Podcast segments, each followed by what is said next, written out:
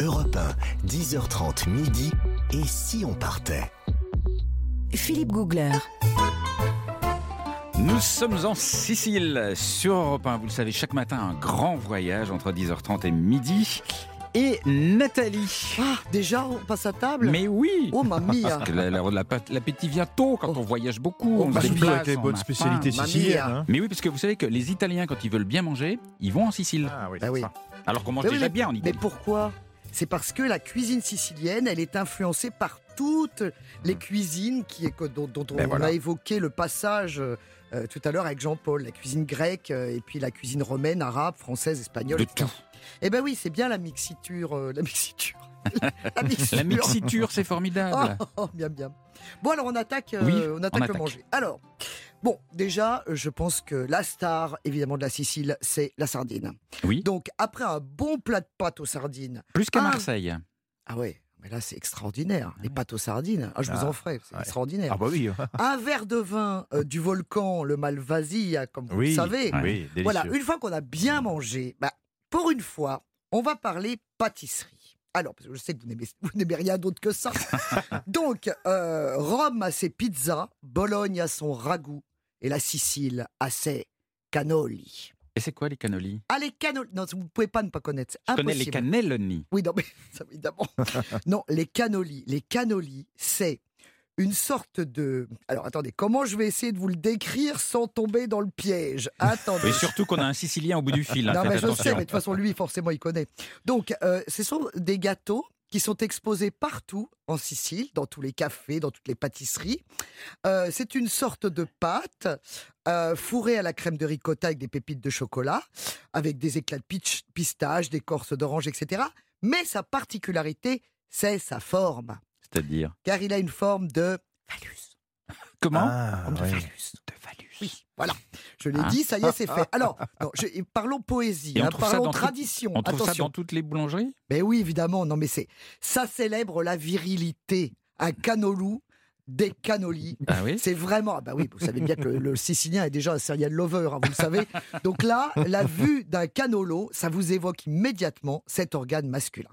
Alors, c'est pas dû au hasard. En fait, c'est assez marrant son histoire parce que la légende veut que dans la ville sicilienne de Caltanissette, que Mhm. vous connaissez certainement, pendant la domination arabo-musulmane, en fait, il y avait un harem de femmes qui a créé cette friandise en hommage à la virilité de leur émir. Ouais. Parce que c'est un- c'est- c'est c'est donc euh, cylindrique, avec un bout qui sort. Oui, ben on sait, oui, on, a- vous- vous avez on a- compris, on avait compris, hein, je n'ai pas besoin du détail. Je savais que j'allais pas y arriver, déjà j'en transpire de bonheur. pas Bon. arrivé. Alors, et ben en fait, ce qui est marrant, c'est que justement ce harem de femmes l'a ensuite transmis cette tradition. euh, c'est donc ces concubines de l'émir l'ont transmis en recette à des religieuses Ah, qui elles ont continué à faire cette tradition de pâtisserie. Et donc en s'appuyant sur quel modèle? Bah, sur le bah, sur le même. Alors évidemment, Il s'est peut-être la il a, a la peut-être un taille. petit peu évolué. Ah non, la forme est toujours la même. Ah La oui taille, Ça n'a pas dérivé. La, la taille peut-être un petit peu, mais oh écoutez, arrêtez de me faire pas dire ce que je ne voulais pas dire. Donc en tout cas voilà, euh, ça, ça vient de là et c'est vraiment c'est, c'est un, un incontournable. Je suppose que Jean-Paul, vous en mangez toute la journée, si je puis dire. Vous connaissez ça? Bien sûr, on connaît ça. La, la légende est très belle. Eh oui. La, la vérité historique est tout à fait différente, bien sûr. Mais on va en rester à l'histoire que je viens d'entendre, qui est amusante. Mais oui, c'est ça. Bah, c'est, c'est- c'est- L'important, c'est de savoir que voilà, c'était un hommage à un émir au départ. En tout cas, euh, bon, on, on- on a parlé euh, effectivement de cette pâtisserie, mais allez, comme à chaque fois, je vous dis, on va goûter de tout. Oui. Donc là, il faut que je vous parle d'un incontournable de la Sicile, un plat qu'on mange dans la rue. C'est le sandwich à la rate, qu'on appelle le pacameusa. À la rate de le quoi pacameusa. Est-ce que je l'ai bien dit, Jean-Paul? Je- D'abord, je vérifie auprès de. Jean-Paul. Pacameusa. Parfait, excellent élève. Voilà, Pacameusa. Voilà. Donc le Pacameusa, figurez-vous, alors on, on est toujours dans le, dans le repère de la tripe, hein, vous savez, donc ça vous aimez bien, sauf que c'est pas gras. Vous allez voir, c'est délicieux. Alors, c'est à base euh, de poumon, hein, de veau Oh. euh, et de rate avec un petit peu de fromage. Alors, poumon c'est et rate, mais c'est tout ce qu'on mange pas d'habitude, Ah non oui. Mais oui, mais c'est très très bon. C'est vraiment dans un pain. C'est c'est traditionnel de la, de la street food, comme on dit euh, Ouais. aujourd'hui quand on est jeune, Ouais. mais qu'on appelle ça la, la cuisine de rue, c'est-à-dire que les petits sandwichs à emporter, c'est vraiment, c'est vendu par des commerçants qui sont très connus parce que c'est vraiment une institution. On va là pour manger ça. On vend Ah ouais pas d'autres trucs, c'est que ça.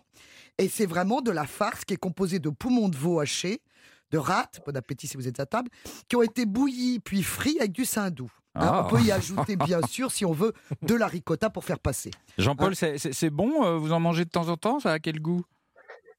Moi, j'ai horreur de ça personnellement parce que je ne mange pas d'abat et de tripes, Voilà. mais effectivement, c'est un grand, grand succès.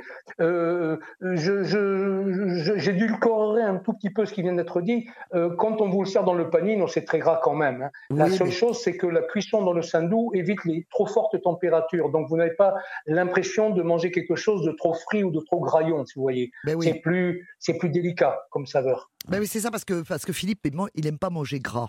Donc à chaque fois que je lui sers un plat, il dit c'est gras. Alors je suis obligé un petit peu de l'amadouer pour qu'il puisse dégou- dé- dégoûter, pour qu'il puisse déguster au moins une fois dans sa vie ce pas caméouz qui est vraiment le truc. Alors c'est souvent euh, farci avec de la, de la ricotta et la ricotta c'est pas comme celle qu'on mange nous, Mhm. c'est-à-dire euh, lait de vache, là-bas c'est lait de chèvre et, euh, et puis si on, on- on le garde un petit peu, ça nous fait du pecorino qu'on adore.